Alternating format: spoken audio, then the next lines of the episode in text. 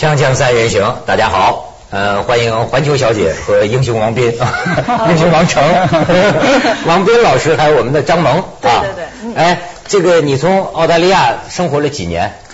七七八年，七年半，其实。七年半，哎，所以今天这个话题啊，我觉得你可能有很多见闻，因为为什么？你最近听说十一嘛，就是又假期了嘛，黄金周，国庆节了嘛，又该出去玩了嘛。有些人说的那个话就难听啊，说咱中国人又该出去现眼去了。这个我心情很复杂。怎么？我先从一件事儿跟你说起啊。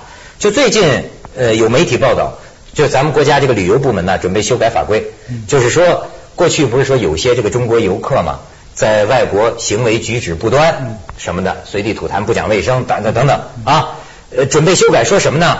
以后在外国破坏我们形象的这个游客，好像你要有不良记录的话。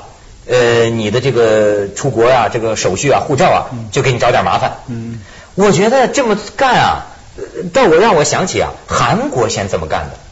有一个词儿啊，叫不是说丑陋的中国人，韩国人叫做丑陋的韩国人。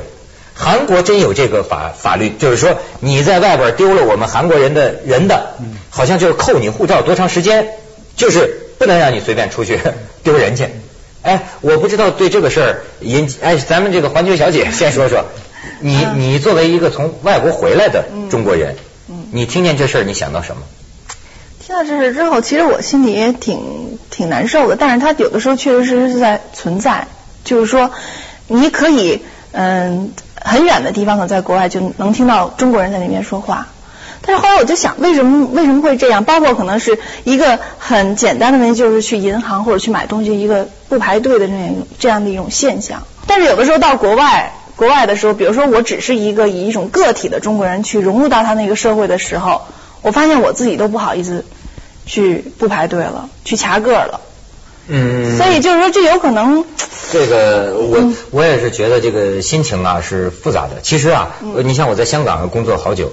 有时候听见这个香港同事，老是讲，有一些香港人他是瞧不起大陆人的。他说你也你也你也挺不高兴，你知道吗？你有时候听见叽叽咕叽咕咕的，好像一个大陆人走过来，他就那种。你不说别人，我就发现一个很简单的声音，在我们公司走廊里，我我说我们公司不会有异议的。大陆人声音最大，咔，这这这个这个这个气势如虹的就过来了。你看香港人说话声音都很小，所以难免啊，可能他们会对大陆人有一种。我一个朋友说，这个到拉斯到这个不是拉斯维加斯，在那个那个那个那个欧洲的那个色情之都叫什么？色情之都。呃，阿姆斯特丹。阿姆斯特丹。阿姆斯特丹。阿姆斯特丹。我熟，我熟。阿姆斯特丹，我去过。有一次中国人嗯去了，老远的一个满脸微笑的老外跑过来，嗯，一看一看像中国人，人家是游客见多了，也能判断日本人、韩国人。上来第一句话，性表演。精彩，牛逼！下面话你知道是什么吗？什么？开发票，吃饭的发票。你再问他，再问他，打听那个事情在什么地方？什么？他不懂，他就懂这几句中国话。这里面说明了一个什么问题？为什么会出现发票这个概念？我可以印证你，我在阿姆斯特丹听到中国人也跟我讲过这个故事，说那那外国人真的就会跟中国游客讲这几个词。对。接着，他们进入了那个那个色情表演的场所。嗯。远远的看到一个年轻人戴着眼镜，站起来向后面高声的大叫：“李局长到这里坐！” 哎呀，这有意思了，这个。这个这个可能引引申到就是一个态度的问题，就是外国人其实对咱们中国人真的是。态度越来越好了，越来越重视。不是，我现在在想的一个问题。我知道您在说的是为什么会出现发票？就是他如果出现发票，在外国人眼中怎么看中国的？就是说你在这样的场场场所，你居然都是不掏腰包的。所以你看陈水扁不就是个发票的问题吗？对 对对，这是一个例子。还有一个例子，同样是脱衣舞会。我们有一位当年的给我说这故事，当年是青年导演，现在已经是中年了。他当时非常感慨的给我说了一个故事，他也是到脱衣舞会去看脱衣表演的朋友都比较有意思。对，去看脱衣表演。嗯。然后他注意到有一个女孩表演的特别的好。嗯。你要知道表演好的时候，你如果坐在前排，你是要给她一点美金的。给了美精油，他往这一塞，他继续给你表演。他那溜了一圈，他发现这个女孩很好，就给了她几美元。啊。那女孩看了几美元以后，就对他马上给他一个微笑，接着就扎好势，就要当面给他进行表演。可是正在这个时候，音乐突然换了，换音乐就意味着这一群脱衣舞娘，她要走入后台，换一批人来。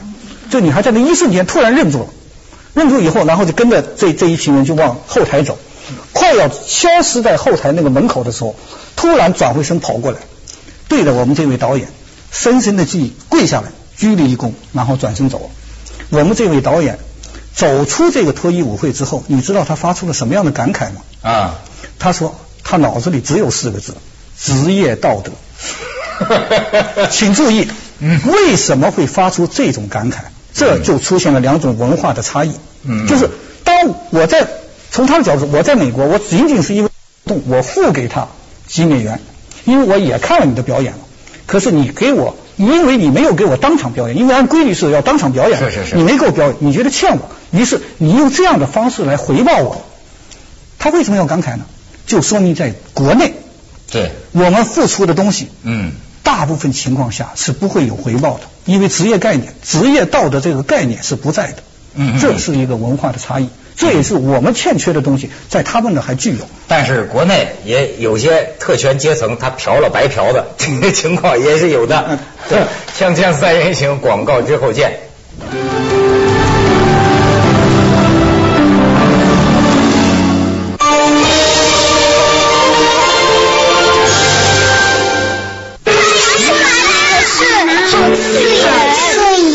创维屏变科技防眩光不刺眼，有效保护视力，不刺眼更健康。健康液晶专家，创维。Skyward。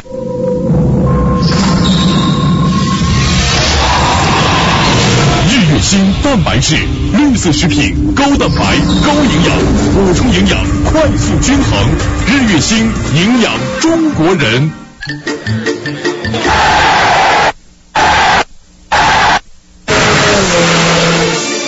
中宽带，高速上网，速度时刻联通，世界风。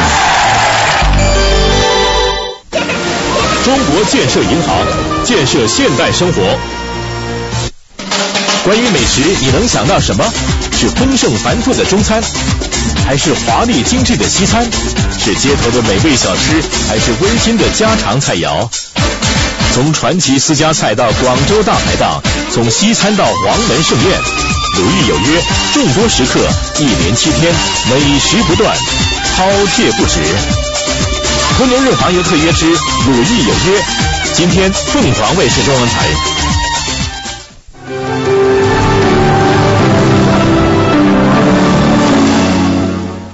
老师这个比较愤激啊，我们适当的要给他纠纠偏啊。感觉我们中国游客难道到外国旅游都是什么色情之都脱衣舞表演吗？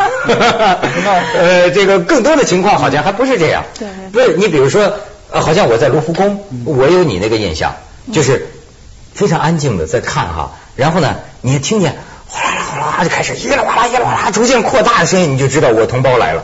但是，哎，这里边其实确实有一个问题啊。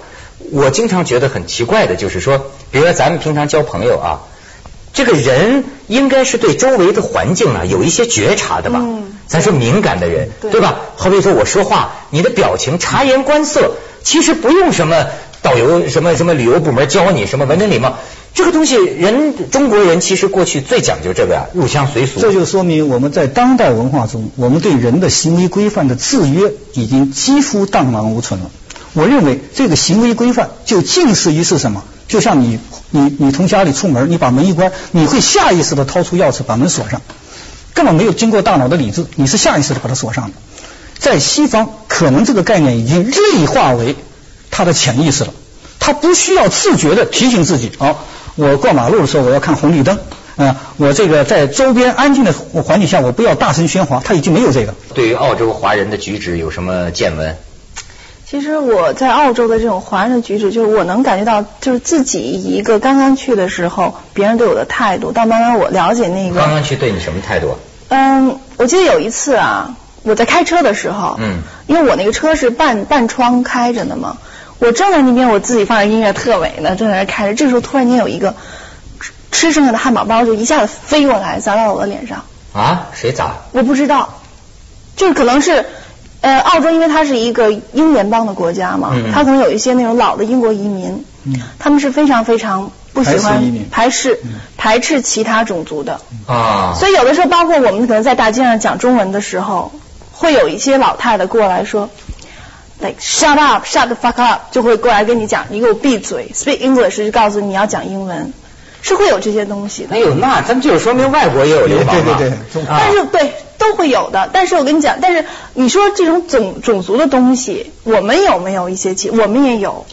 嗯。我给你举个例子，有一次我是从澳洲飞到美国啊，嗯。我知道我的，比如我的座位是呃在飞机上是四十几排，我从远处啊刚一进飞机我就看到远处有一个，就是一般都是白的那个冒光，它是黑的冒光，就是那种可能是那些特别黑的非洲人嗯坐在一边，我就想我不会坐在他旁边吧。嗯我就心里有这这这样的一种东西，潜在的也会，潜在也是有一种就歧视。其实人家讲就说是中国人讲究要包容，要嗯有有有以和为贵，以和为大。其实有时候在旅游点，我听到一些导游说，这个中国人呢，实际上很不少游客身上表现出来的，实际上是妄自尊大。嗯，比方说啊，台湾，台湾那不有有人说嘛，中国游客表现出的，呃，不是中国游客，就是咱们大陆游客了，是吧？表现出什么？第一，购买力惊人。嗯。第二呢，喜欢说什么？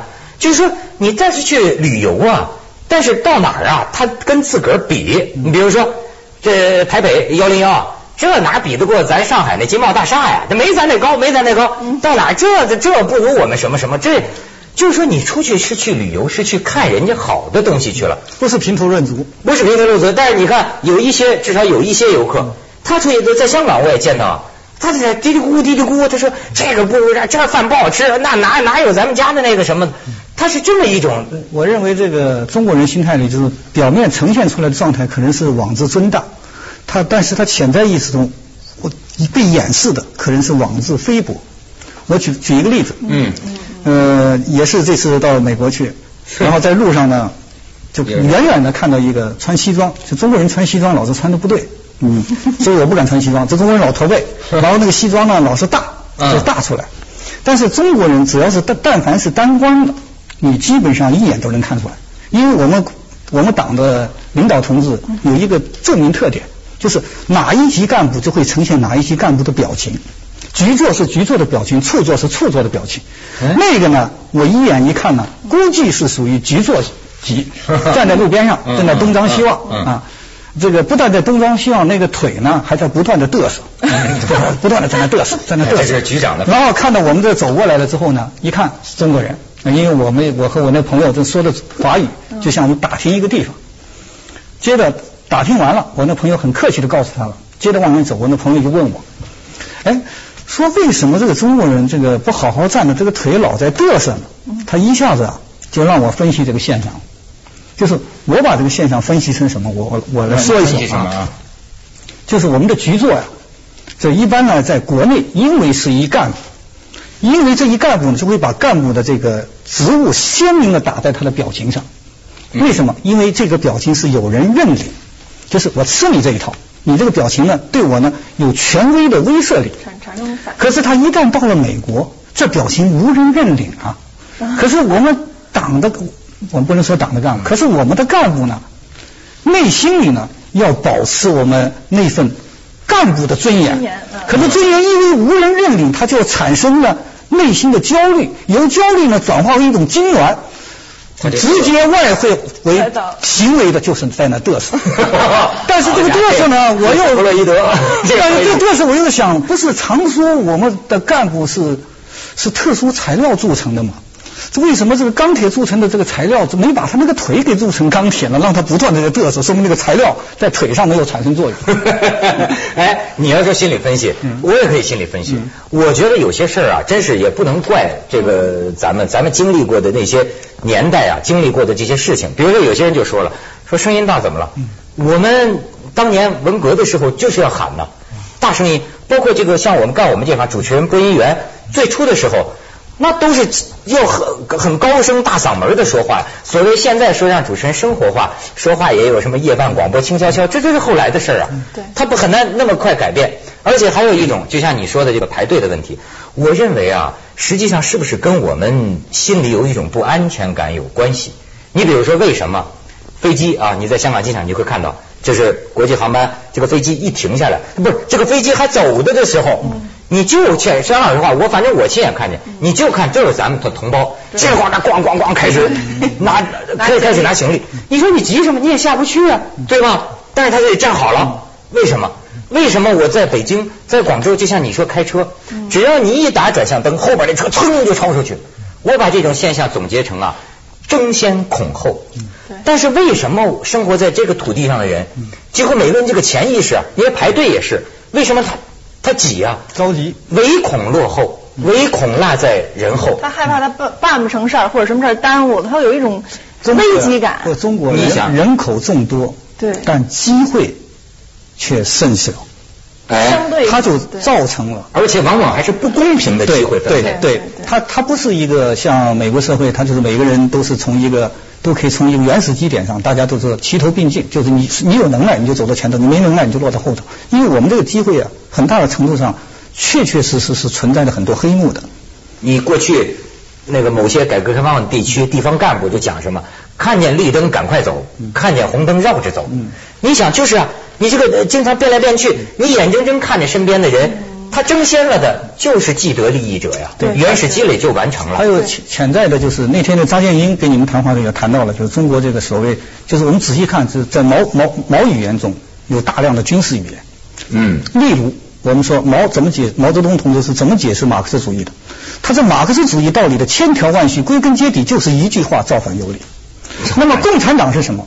主席的解释。共产党的哲学就是斗争的哲学，因此，当把这个所有的在我们这么多年，在我们伟大的领袖毛泽东的领导下，把这些所有的语言，就他的语言当时是有权是是有权威感的，是是一种语言暴力。当潜默化的强加给每个人的时候，这个文化就因为他的权权力巨大，就把这个文化渐渐的变成了一种一种这种柔性暴力。就我们说，真正暴力是拳拳头对拳，它转成了柔性暴力。柔性暴力的最后导致的结果，那一定是对权威、对这个规规则的蔑视。他要他要他要处处表现出造反有理啊！像我去台湾，甚至于我会觉得他们有点假，因为我不不不太习惯。后来我慢慢觉得，看见书里写的哈。他是一脉相承，礼义廉礼义廉耻，忠孝节义。对，那他他他没有断过。所以呢，你比如说一帮台湾朋友在一起，你会觉得怎么这帮人要叫我觉得哈，怎么都都互相吹捧呢？其实他就是见到你面说的话都特别好。哎呀，这呃，我比如说我肯定不会夸我自己，我肯定说，哎，我的朋友王斌那家伙相当有才学了。他是那么一种的。其实就是有，他们说有点像老派中国人，老派中国人就儒雅儒雅之风。哎，他是这样。对，但是这个这个，咱们从相对的角度说，你看我到美国去，确实看到美国人都彬彬有礼，给你呃面对你说话的时候，语言的语速，包括他的表情、微笑的这个度、控制的这个这个节奏啊，都基本是相似的。但头一两天你真的感到很舒服，因为你在国内看的大量都是这粗蛮粗蛮之极，这就是就是腰三腰三腰三腰三喝四。嗯。可是待的时间长了之后啊，呃，恕恕我直言啊，我是我这个老顽童，就是说点坏，我真想照着那张脸打一巴掌。为什么？因为我总觉得那张脸是面具，我老觉得打一张脸之后啊，他瞬间动的那个真情啊，可能会比现在这种文明的。有节制的这个东西要显得更生动一点。哎，张萌，你说你这个接触过很多地方的华人哈，呃，好像有一个会表现出一定的特点，比如说台湾人、香港人，这个现在北京人啊，大陆人。哎，你觉得你作为一个女孩子，你比较喜欢男人是什么样？我还是喜欢北方人，我真的喜欢北方男人。赤裸裸。哎，我其实 我给你举个例子，就是我当时因为在国外，可能包括接触的都是一些，嗯，尤其我十年前嘛出国的时候，都是台湾啊、香港的比较多。嗯。然后我当时回来打打 taxi 嘛，在北京打出租车，当时特别逗，我是住在酒店，从那个酒店出来之后，我坐在后座上，然后呢，我那个门童呢，就是把还有门不是门童，就酒店的门童，门童把那个我的箱子就放在他那副驾驶的那个。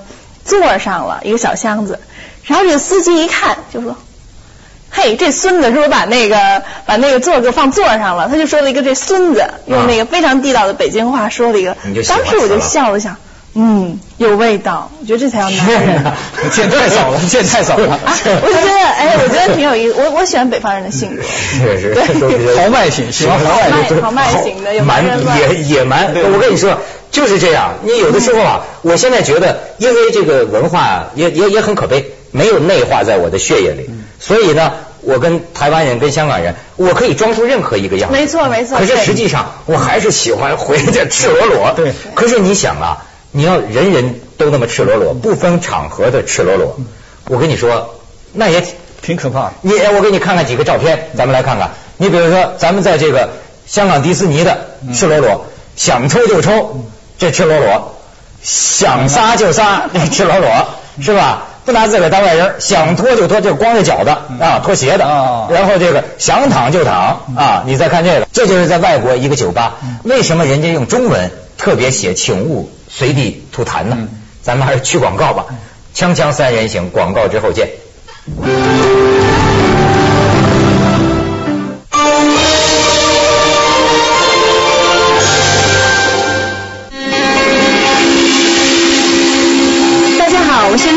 来自北京。美丽让我搭起友谊的桥梁，同时也看到自己的优点。请拭目以待我最完美的表现。二零零六中华小姐环球大赛。月满啦！团聚啦！酒满满了。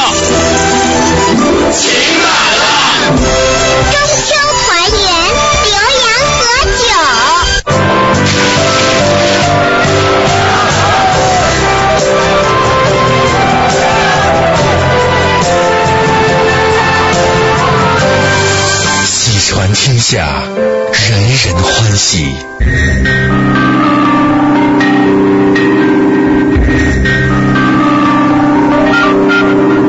从节能到全能的冰箱，矢量变频，海信云贵人。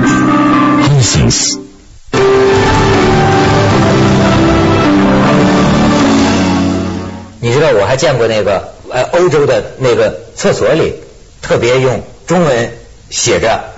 不要滴在地上，站前一点哦，是吗？他会有这样？你说可你感觉侮辱中国人，对吧？但是这仅仅是一个侮辱吗？还是说真的有一些个案呢？对。其实其实现在很多不是在国外，在中国有很多不知道你知道不知道？在北京就有很多小店是不让中国人进的。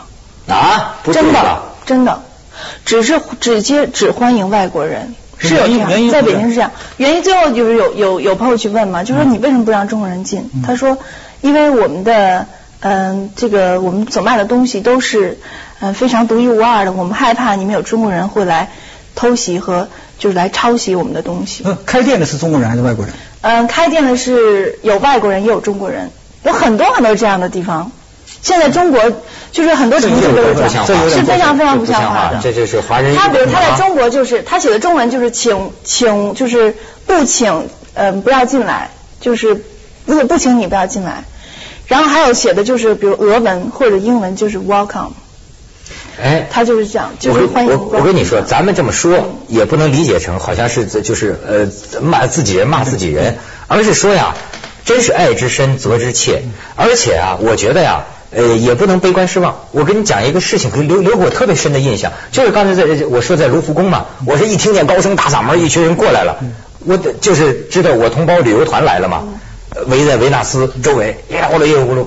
但是你知道这个时候哈，有一个妈妈带着的小女孩，我就感觉到，实际现在有些下一代啊，她可能受到挺好的家教。你知道这小女孩在做一个什么动作？嘘嘘使使劲的在就是。